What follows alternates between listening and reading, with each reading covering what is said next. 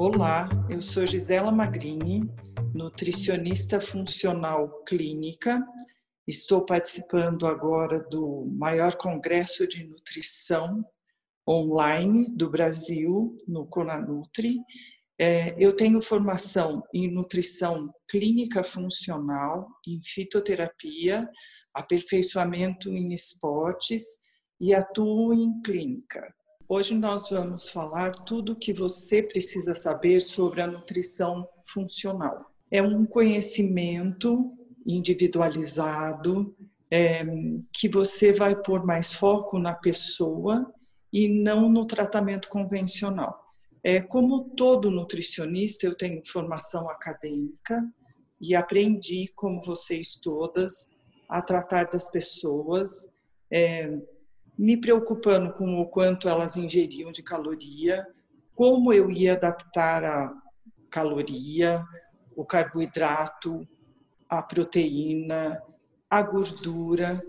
Mas quando eu fiz a formação em nutrição funcional, eu descobri um novo modo de conseguir adaptar a nutrição à realidade das pessoas no dia a dia e descobrir como elas funcionam de uma maneira muito mais saudável. E agora a gente vai introduzir e continuar nos slides. É, a definição é respeitar a individualidade bioquímica e a fisiologia de cada indivíduo.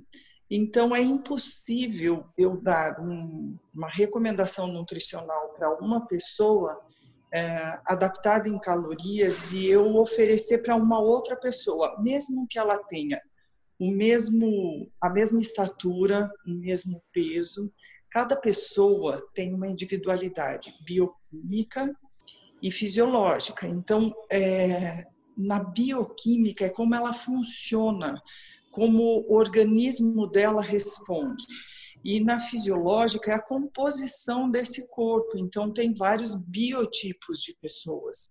E a gente tem que se adaptar a cada uma principalmente respeitando as possibilidades que essas pessoas têm de manter a rotina do dia a dia, que é o mais complicado. Aí a gente vai pensar no que era antes uma saúde desejável. Antes, a saúde era ausência de doenças. Então eu dizia que uma pessoa estava saudável ou que ela tinha uma excelente saúde quando ela não tinha nenhuma doença que eu conseguisse detectar uh, ou por algum processo inflamatório, tipo febre, desconforto, dor, é, alguma coisa assim. E hoje a gente sabe que saúde está associado a um organismo que ele está em ótimo funcionamento, ele está funcionando no eixo perfeito do que ele precisa. E não é uma, um, uma ausência de doenças, mas um, uma otimização do funcionamento do organismo de cada um. A gente tem muito e acha muito que os genes que nós herdamos dos nossos pais, de, todo, de todas as nossas famílias, são os responsáveis para a constituição que a gente tem. Então, muitas vezes tem pessoas que falam assim: ah, mas você é, sempre foi magrinha, ah, na minha família todo mundo é gordinho, ah, é porque é, na minha família tem muitas pessoas com é, câncer, ou na minha família todo mundo é cardiopata. Os genes têm várias responsabilidades na saúde de uma pessoa é, eles têm um percentual muito grande. E hoje, principalmente hoje em dia, a gente consegue até fazer os exames para saber se os alimentos têm compatibilidade com os nossos genes. Mas ainda assim, não é uma realidade que se aplica para todo mundo o tempo todo. É, a gente tem algumas restrições, ninguém tem todo esse acesso que a gente precisa para fazer todos esses exames. Mas uma, uma realidade que é bem interessante de se saber, que os genes têm, os genes que a gente herda, têm uma responsabilidade muito menor do que o ambiente favorece. Se eu estou num bom ambiente, eu tenho saúde. Se eu estou num ambiente que não é favorável, eu vou proporcionar a doença. Um exemplo bem fácil e prático de se saber é que se eu pegar é, um bebê que nasceu de baixo peso ou com peso normal, ele, ele é filho de pais obesos, com uma predisposição à obesidade. Mas esse bebê foi adotado por uma família eutrófica com peso normal, com, com nenhum problema de obesidade, ele tem 90% de chance de não ter obesidade na vida, porque o, o gen veio na transcrição genética dele, mas o ambiente que favoreceu. Então, o gen tem uma responsabilidade, mas é o ambiente que favorece ou não esta genética ser determinada. É, então, o que a gente tem que priorizar, e a nutrição funcional faz isso de uma excelente forma, é mostrar que o ambiente que a gente vai oferecer para as pessoas é que vão potencializar a genética para alguma patologia ou não. Então, isso facilita muito a nossa vida, mesmo sem ter acesso a todo o estudo genético que hoje já é possível. É, então, não sendo possível a gente alterar a genética, a nutrição funcional ela consegue ajudar individualmente, respeitando a individualidade bioquímica de cada um, o ambiente, favorecendo esse ambiente para a genética não predominar. Então, se a pessoa tem um gene que favorece dos pais ou familiar total com um histórico de câncer e ela fizer do ambiente que ela vive um ambiente saudável, se ela oferecer nutricionalmente tudo que é bom para ela ela provavelmente não vai desenvolver a genética dela do câncer.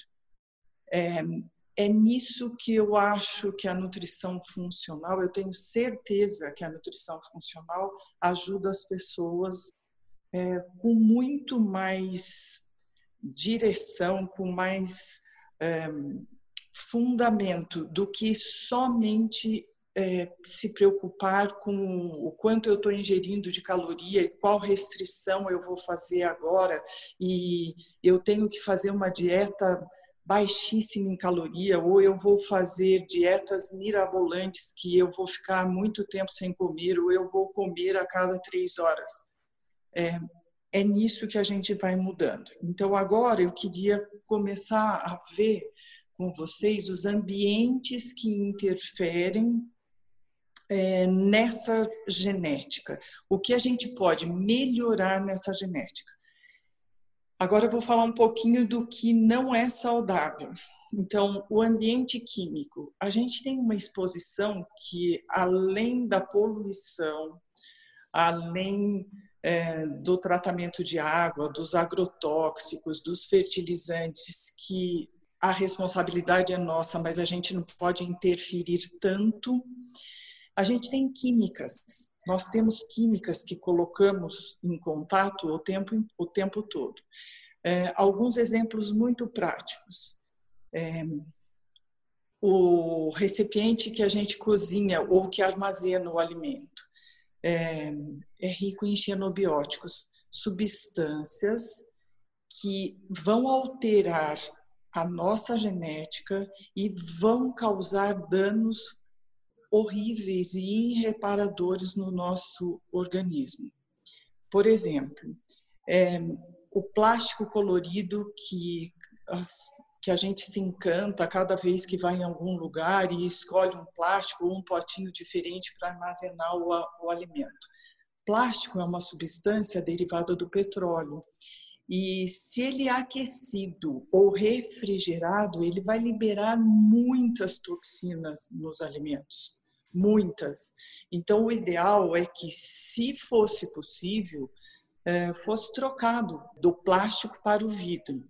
E se usar o plástico, que ele seja o mais transparente possível e que tenha menor contaminação. Então, quanto mais cor, quanto mais colorido for, mais toxina ele vai liberar.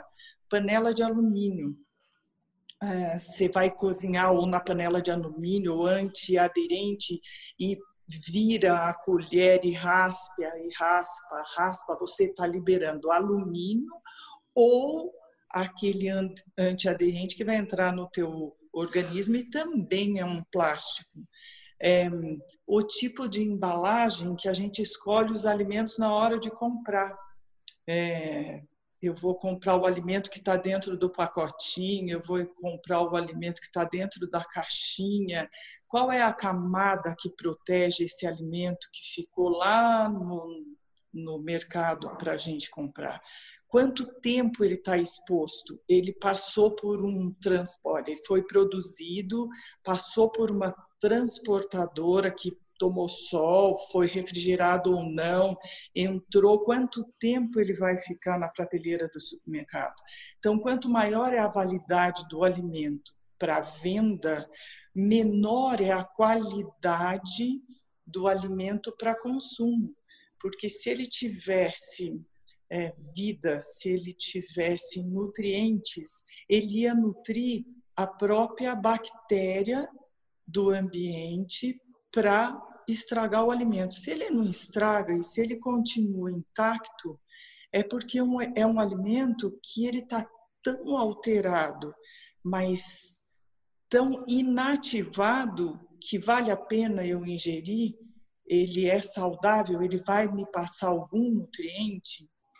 É um exemplo bem simples de se colocar em prática é o leite. É, pessoas, os jovens conhecem o leite e acham que o leite vem da caixinha. É, mas uma caixinha de leite, pensa comigo, se você, ninguém mais tem acesso, ninguém sabe como é tomar o leite do sítio, enfim.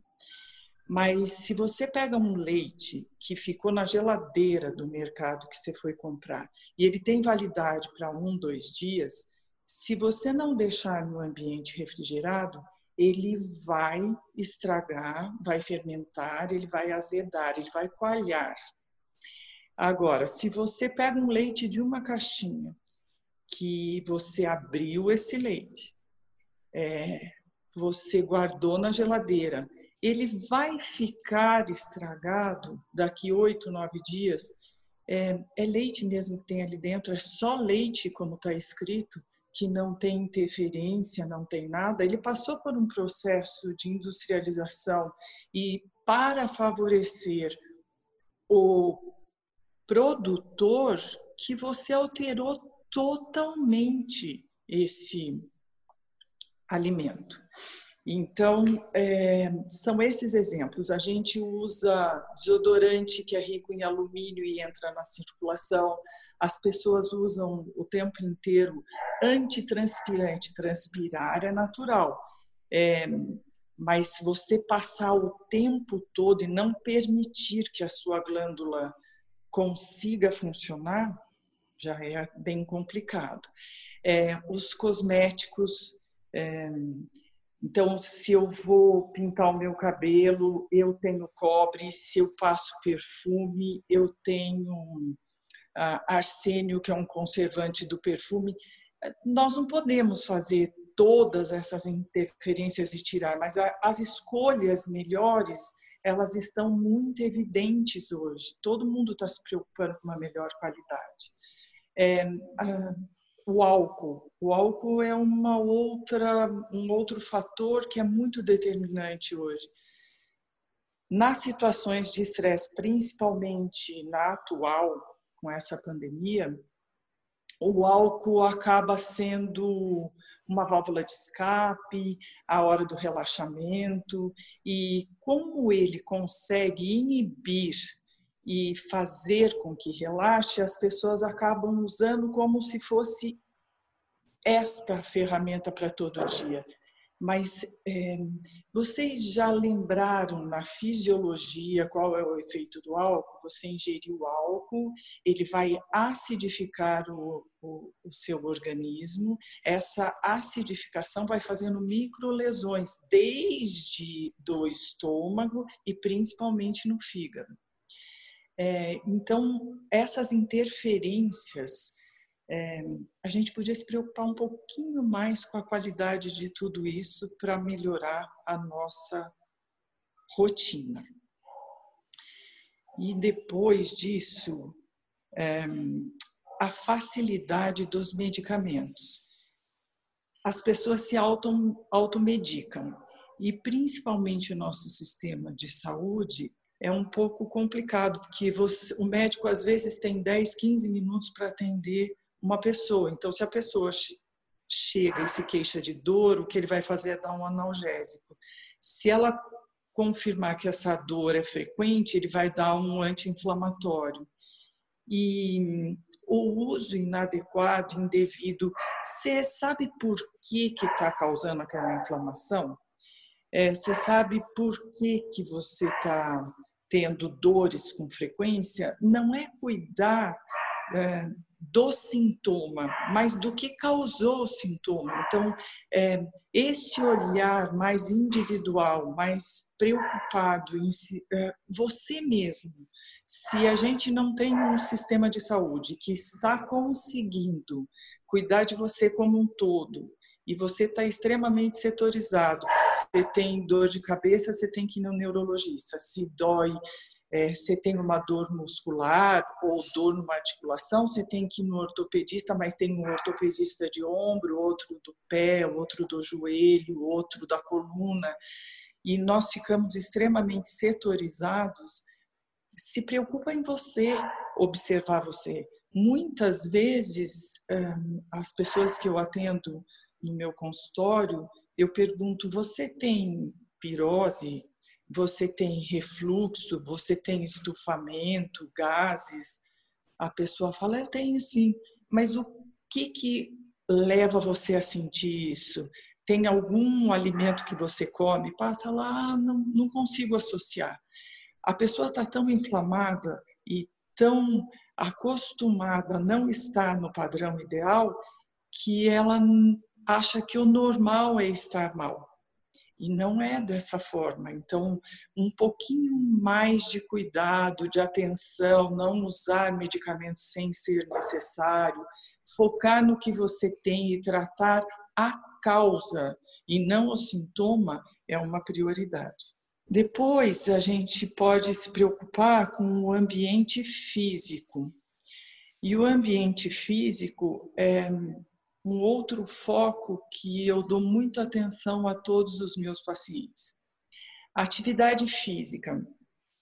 Atividade física é, um, é um, uma das coisas mais resistentes das pessoas. É, se a gente pensar no gasto de energia diária de uma pessoa, você levanta da cama, é, senta para fazer o café da manhã quando faz, sai do, da, da, mesa, vai tomar a condução que vai trabalhar. Então, ou você senta num carro, você chega onde você trabalha e senta em frente a um computador, uma mesa, você levanta desse local, senta para comer, levanta para sentar de novo, senta no, no transporte que vai te levar para casa, chega em casa, você toma banho, senta e olha ou o computador ou o telefone e fica o tempo todo sentado. Qual é o gasto energético que nós temos atualmente? Qual é a necessidade e o menor uso do seu organismo para manutenção da, da musculatura? Até pouco tempo atrás, é, não existiam esses relógios que marcam os passos que você dá durante o dia. Isso foi desenvolvido atualmente porque as pessoas não estão tendo o mínimo uso do organismo para manutenção do músculo. Sem músculo, sem um fortalecimento muscular, eu não vou conseguir produzir massa óssea. Então, é, é tudo uma sequência. Eu não faço atividade física, eu não tenho músculo, eu tenho péssima qualidade de massa óssea. Se eu não tenho fortalecimento do meu músculo, eu tenho um relaxamento dos tendões, ligamentos, aí eu tenho dor de articulação por manutenção na mesma postura e posição. E eu não quero fazer atividade física. E aí as pessoas falam assim, mas eu já estou tão cansado, como eu vou fazer a atividade física? É assim, ó, o dia tem 24 horas e são sete dias na semana. E são 168 horas. Se eu dormir por volta de seis a oito horas por dia, que muitas pessoas nem estão dormindo este tempo, que o sono é outro detalhe muito importante na qualidade de vida, é, porque chegam em casa e a hora que vai relaxar, pega o telefone e manda mensagem, fica no celular e fica na mesma posição e não tem sinalizador neurológico de desligar, porque a gente depois que o mundo escurece começa a produzir a melatonina.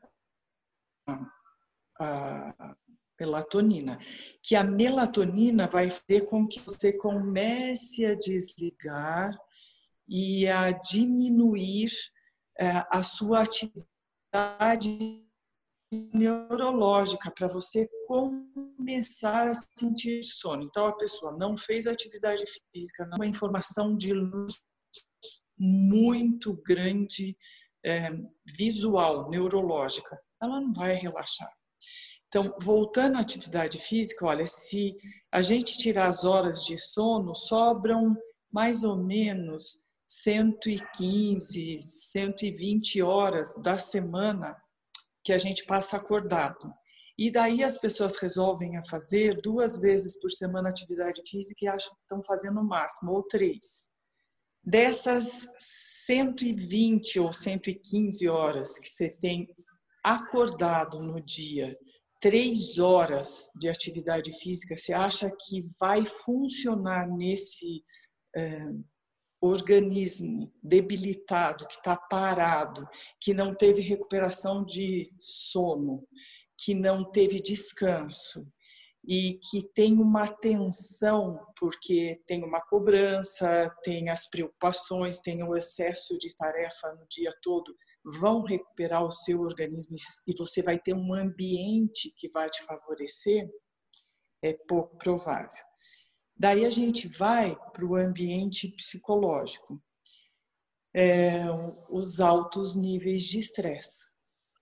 É, principalmente agora e sempre, porque existe uma cobrança, existe é, metas, existe o tempo que a gente quer fazer milhões de coisas todas associadas, existe um, esse monte de comunicação que a gente só usa o celular ou o computador, mas onde está o nosso apoio social e psicológico? Que dê os amigos de verdade, porque você escreve uma frase e você manda um recadinho para um amigo por uma rede social é, e ele responde, você pode interpretar como ele foi amável ou ele foi ríspido, você foi aceito ou você não foi aceito. E ficou impessoal e a pressão psicológica é sua, tudo depende de como foi o seu dia de trabalho, do nível de estresse que você passou, do ambiente que você viveu, de quantas é, quanto você teve que fazer para administrar o seu tempo. Então, tudo isso vai interferir em como funciona o seu organismo. Isso tudo eu falei para chegar até aqui. Então, assim, ó, o que, que eu tenho que observar além de eu pegar só e avaliar o que o meu paciente ingeriu, quantas calorias tinha, se tinha. É, é claro que isso é super importante, o quanto ele está ingerindo de proteína, o quanto ele está ingerindo de carboidrato, o quanto ele está ingerindo de gordura, se ele come fibra ou não. Essa nutrição convencional e essa nutrição que todo mundo sabe um pouco ou julga saber, porque todo mundo acha que é um pouco nutricionista, é, é fácil. Não é tão fácil, mas só administrar isso dentro de um consultório vai funcionar? Porque eu preciso, quando eu quero avaliar a qualidade de vida do meu paciente, então eu tenho que começar sabendo, primeiro, se ele tem recuperação do sono, depois, se ele tem é, tempo de sono, se ele faz atividade física, quanto tempo ele fica sentado, qual é o nível de estresse que ele tem, como está funcionando a concentração dessa pessoa, se ela mantém o mesmo padrão ou não, se ela acorda cansada ou ela acorda quebrada para o dia seguinte. Tudo isso está associado com estar nutricionalmente saudável ou não estar nutricionalmente saudável. Então, uma das melhores referências que a gente pode ter é que sinais que eu tenho que investigar no meu paciente. Como que está a sua digestão? É, seu intestino funciona di diariamente? Você tem flatulência? Como que está a sua concentração? E a sua memória? Você tem acne com frequência? Você sente cansaço com frequência? Se você faz atividade física logo em seguida, é, você se recupera ou sente muitas dores ou não tem disposição nunca? É, como está a qualidade do seu sono? Você deita e acorda bem? Você está conseguindo ter controle da sua irritabilidade? Você está bem ou está explodindo com poucas coisas? Tudo isso é associado à deficiência nutricional. Então, não é só saber o quanto você come, em qual refeição você come, vamos tirar isso, isso pode, isso não pode comer é ver a pessoa como um todo.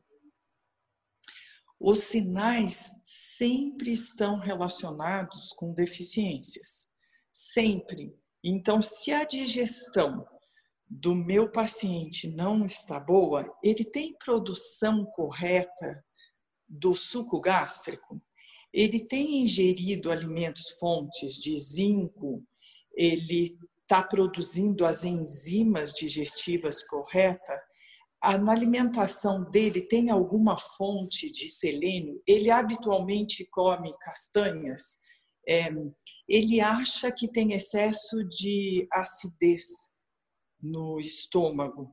Essa, esse excesso é porque ele sente um refluxo, é, que ele sente azia, queimação, ou é porque ele produz tão pouco que ele não tem sinalizadores para bloquear a válvula do estômago? Ou será que ele mastiga corretamente para mandar sinalizadores neurológicos para este estômago produzir o suco gástrico? Na hora que eu chego no intestino, o intestino do paciente é, o, é a principal é, o principal sintoma que eu tenho que me focar. Porque para eu ter um intestino saudável, é, tem pessoas que chegam e falam: ah, meu intestino não funciona. É, funciona a cada três, quatro dias. Ai, mas se eu comer alguma coisa que seja saudável, ele melhora. Se eu não comer, não melhora. Ou pessoas que falam: eu, eu como e vou ao banheiro o tempo todo.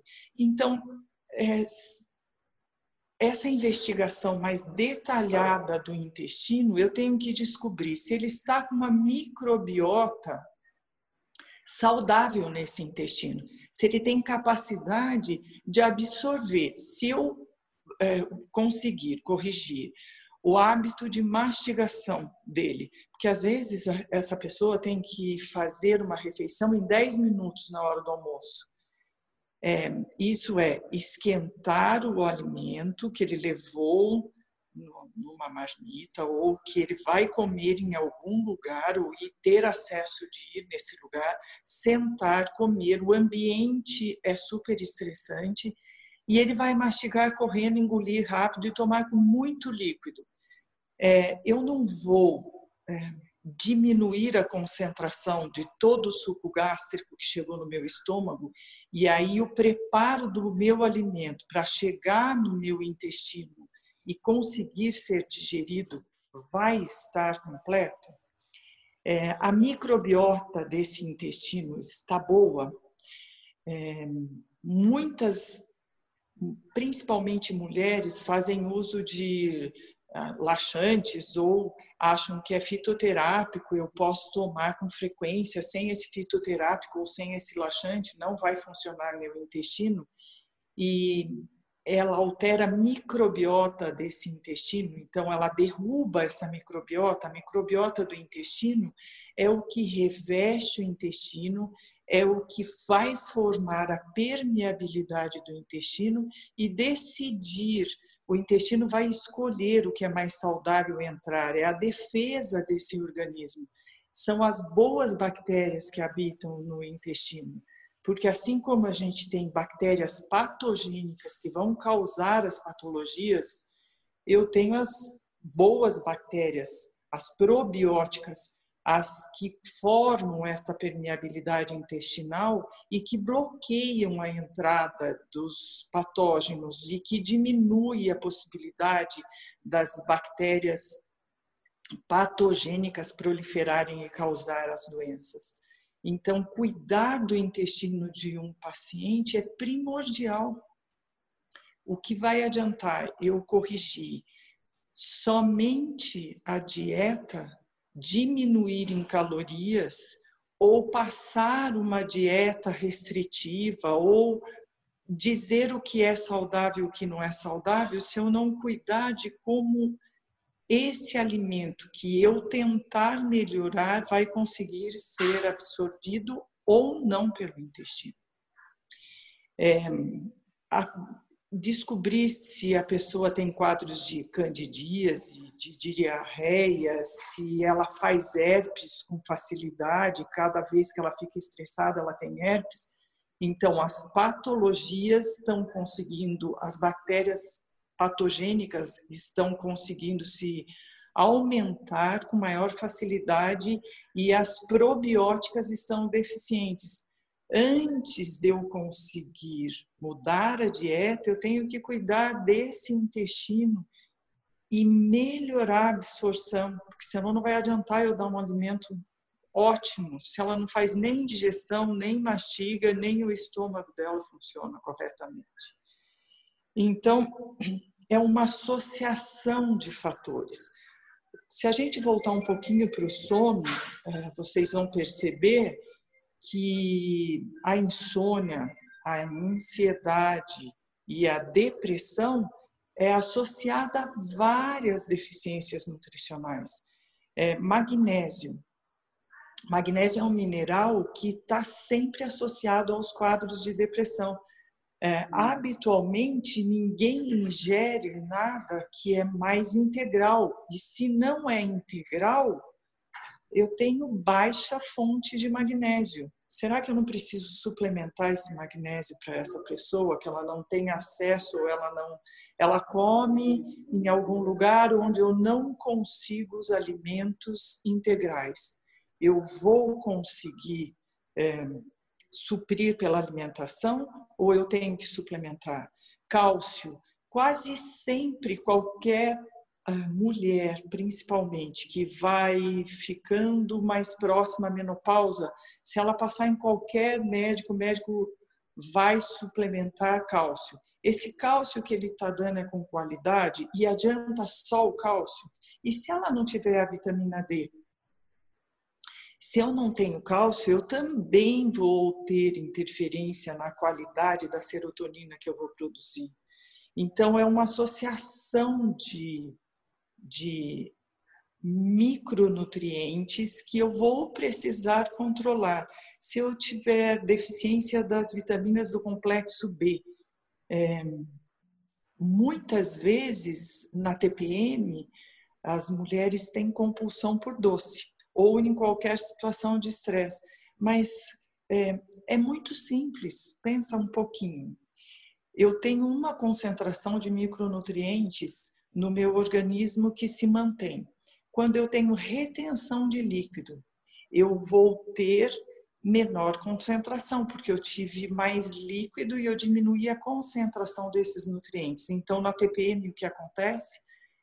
Cai as vitaminas do complexo B, principalmente a B6, e o que vai levar a uma compulsão de doce, uma necessidade de comer mais para suprir, porque está em desequilíbrio. Então, se eu fizer uma suplementação adequada, essa paciente vai conseguir chegar na TPM com menores compulsões.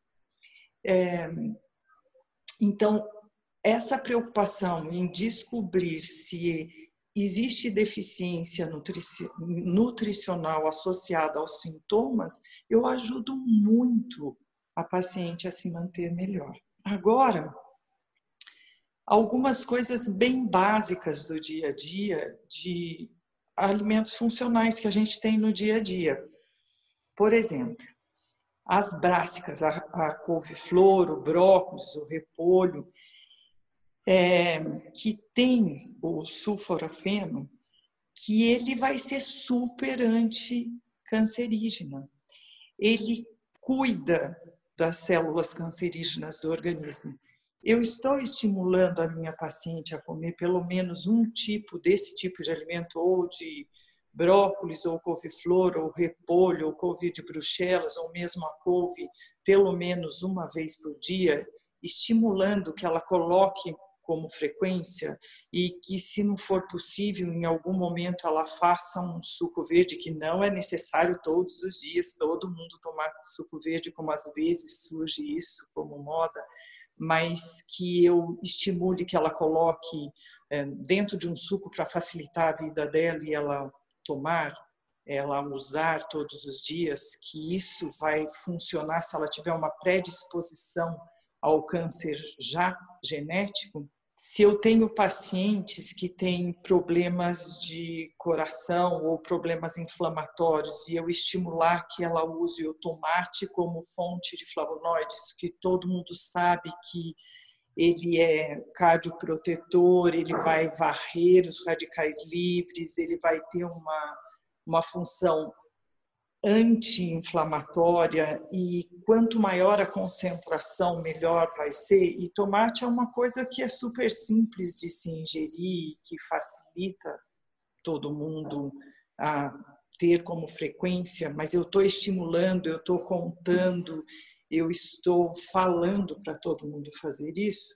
Quando eu quero melhorar minha digestão, ou eu quero melhorar minha qualidade óssea, eu estou estimulando os pacientes para aumentar a minha imunidade a comer as castanhas, se, se eu ingerir de duas a três castanhas grandes ao dia, é, castanha do Pará, eu estou dando o que é necessário de selênio no meu organismo, eu estou aumentando a minha imunidade eu estou diminuindo o risco de infarto, diminuindo dor muscular, eu estou melhorando a digestão, porque o selênio vai lá no meu estômago estimular que se faça uma melhor qualidade do suco gástrico. Então, é, é simples, é estimular que o paciente ande com os saquinhos zipados ou um potinho, que ele coloque três, quatro castanhas ao dia. E se eu pedir para fazer rotatividade das castanhas, uma tem mais cálcio, outra é mais rica em selênio.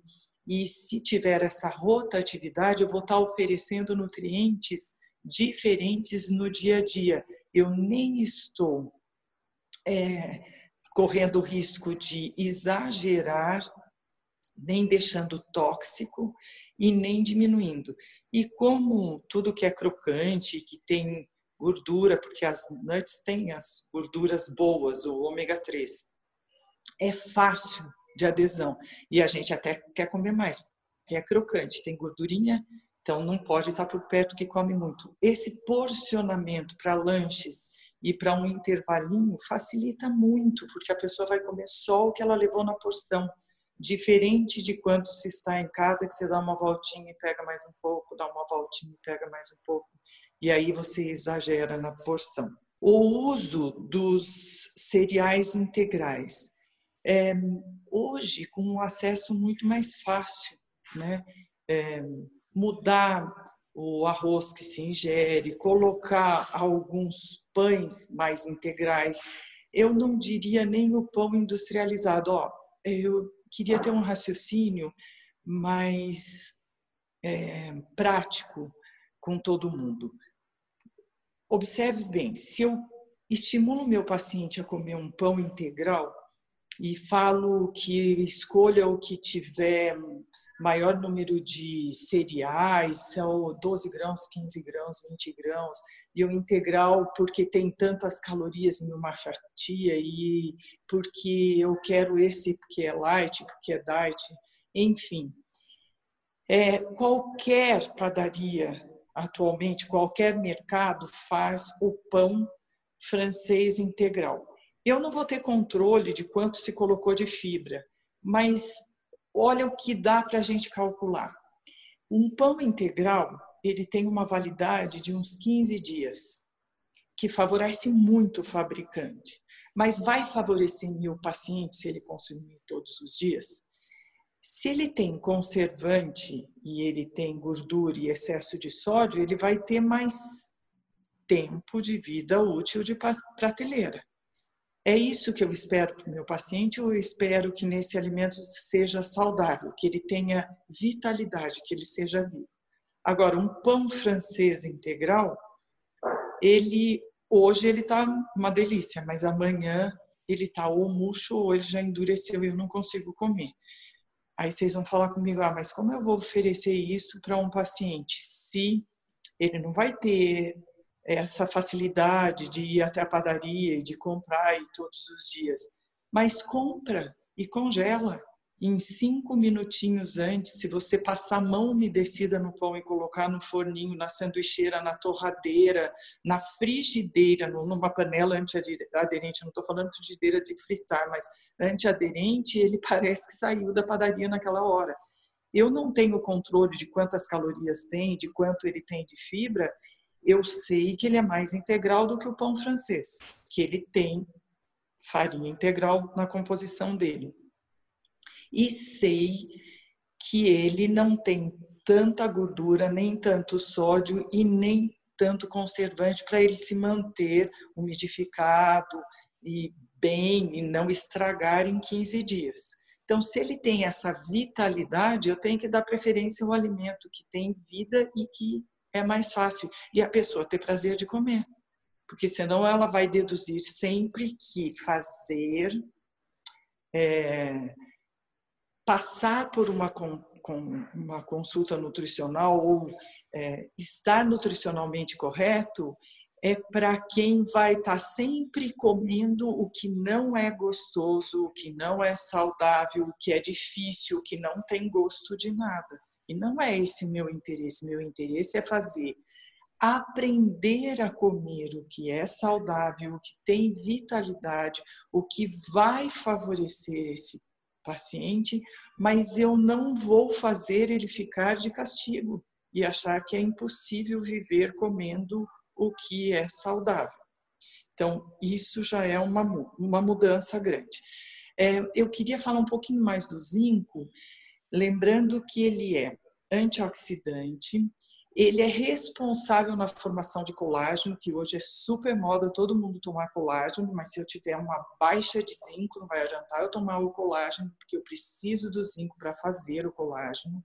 Ele é bactericida, então adolescentes e pessoas com problema de acne, aumentar a ingestão de alimentos fonte de zinco, e ele é responsável para a produção dos hormônios sexuais, principalmente masculino.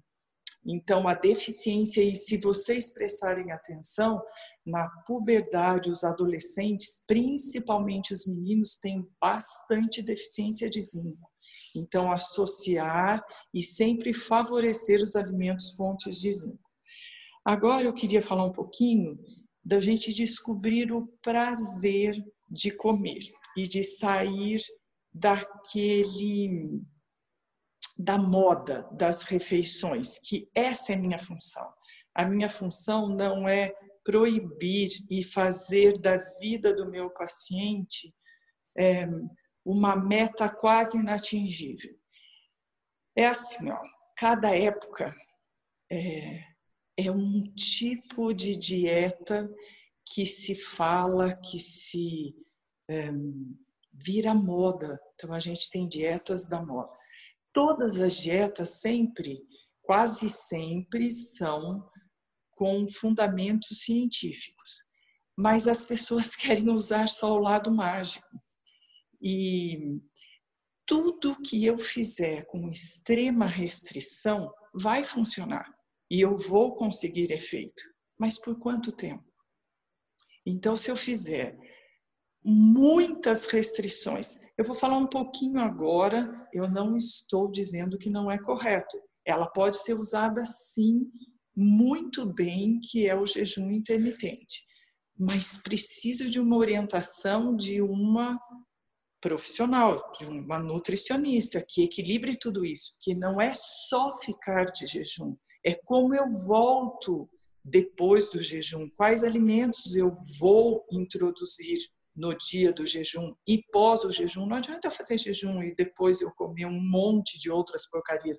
Eu vou fazer jejum de segunda a sexta e sábado e domingo eu como tudo que eu quiser não vai funcionar. É, tem várias comprovações, é, vários estudos, é excelente, mas é mais uma moda. E lembrem disso, a gente tem uma associação com o alimento que é buscar conforto, prazer. Nós fomos criados para isso. Desde bebê, qual é o principal foco? O neném chorou, a mãe oferece o peito ou a mamadeira. É, se ficar doentinho e a mãe é super focada e preocupada em dar só os nutrientes que são corretos, mas a criança adoeceu e parou de comer e ela passou a comer só a bolacha recheada, vai ser oferecido bolacha recheada, porque a mãe morre de medo que a criança não coma mais e se não comer, ela vai ficar fraca e não vai viver e aí ela começa a dar a bolacha recheada como se fosse a melhor, o melhor alimento do mundo. Então essas aflições, que essa leitura da ansiedade da mãe e do conforto associado ao alimento, é, é muito simples. Todas as comemorações, tudo que é ligado ao prazer, a gente associa com um alimento super calórico, super gostoso. Depois, a pessoa desequilibra no peso, em algum processo, em algum desequilíbrio psicológico, em alguma fase da vida, e aí ela começa a fazer compensações. Ai, meu dia não foi legal, hoje eu mereço. É, ah, hoje eu estou muito cansada, hoje eu mereço comer uma porcaria. E todos os dias a gente vai se compensando o que eu queria que vocês pensassem muito claro, o que mais eu deixo claro para os meus pacientes é quando eu como o que me dá muito prazer, o que me deixa muito satisfeita, é, eu tenho uma energia que se transforma imediatamente.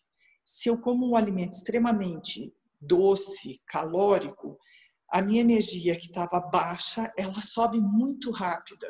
Mas eu não uso essa energia. Só se eu comer e eu for fazer uma atividade física super rápida, eu vou correr, vou nadar, vou andar de bicicleta, eu queimo essa energia que eu ingeri. Mas normalmente essa energia vai entrar no meu organismo e como eu não vou usar, ela vai ser depositada como reserva, gordura. Se eu comi e isso me deu saciedade, isso me deu prazer, e eu não usei, o que meu organismo e o que eu peço? Eu quero mais. Só mais um pouquinho. Então eu começo estabelecendo que eu vou comer um pedacinho e eu comi a barra inteira de chocolate. Ou eu falo que quero só um pedacinho do bolo e eu comi um bolo inteiro. Ou eu porque é uma energia imediata e no nível de estresse, no nível de ansiedade e tudo que eu estou sentindo vai é, me disponibilizando uma energia imediata, mas que ela cai muito rápido.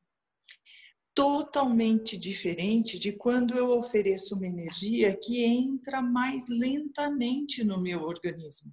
Então, quando eu estimulo meu paciente que ele mude porque ele tem que mudar a referência do organismo. Cada vez que eu estou mal, se eu ofereço alguma coisa que me disponibiliza energia imediata, cada vez eu vou querer mais deste alimento. Se eu consigo mudar a referência do meu organismo e passo a oferecer alimentos que me disponibilizam energia mais lentamente e por mais tempo, mais tempo eu me mantenho sem fome. E eu tenho fome mesmo? Ou eu tenho ansiedade, estresse, hábitos que me fazem isso? Então, qual é o tipo de fome que eu estou tendo? É fome fisiológica ou é uma fome da ansiedade, do estresse, é, compensatória dos do meu desequilíbrio. É aprender a comer na hora que está com fome, é reorganizar. Então, eu preciso de um tempo para mudar a referência do meu organismo, de como vai entrar toda essa energia que eu estou disponibilizando. Se antes eu dava uma energia imediata e agora eu estou oferecendo uma energia mais lenta, ele vai ter um tempo de adaptação. Mas eu não posso fazer excesso de restrições, porque excesso de restrições eu estou colocando os meus pacientes todos em dieta e não em reeducação alimentar e não num foco que é para o resto da vida. Aí eu vou ter sempre o desequilíbrio de que consegui perder peso, mas na hora que eu atingi meu objetivo, eu relaxei um pouco e ganhei tudo novamente. Vale a pena? É isso que eu quero?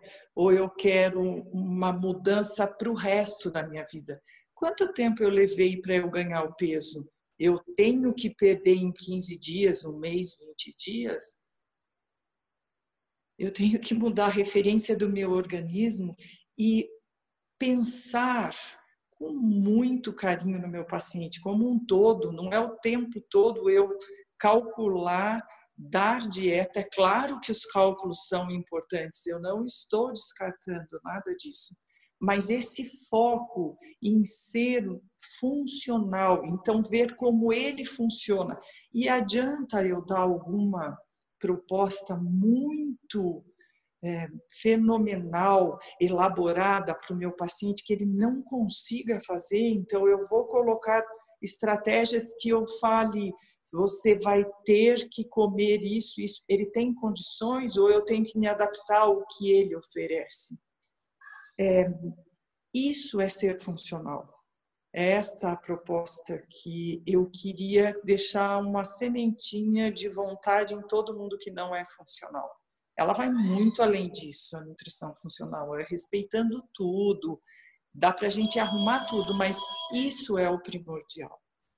Obrigada, foi um prazer estar com vocês, espero que eu tenha atingido o objetivo que vocês procuraram.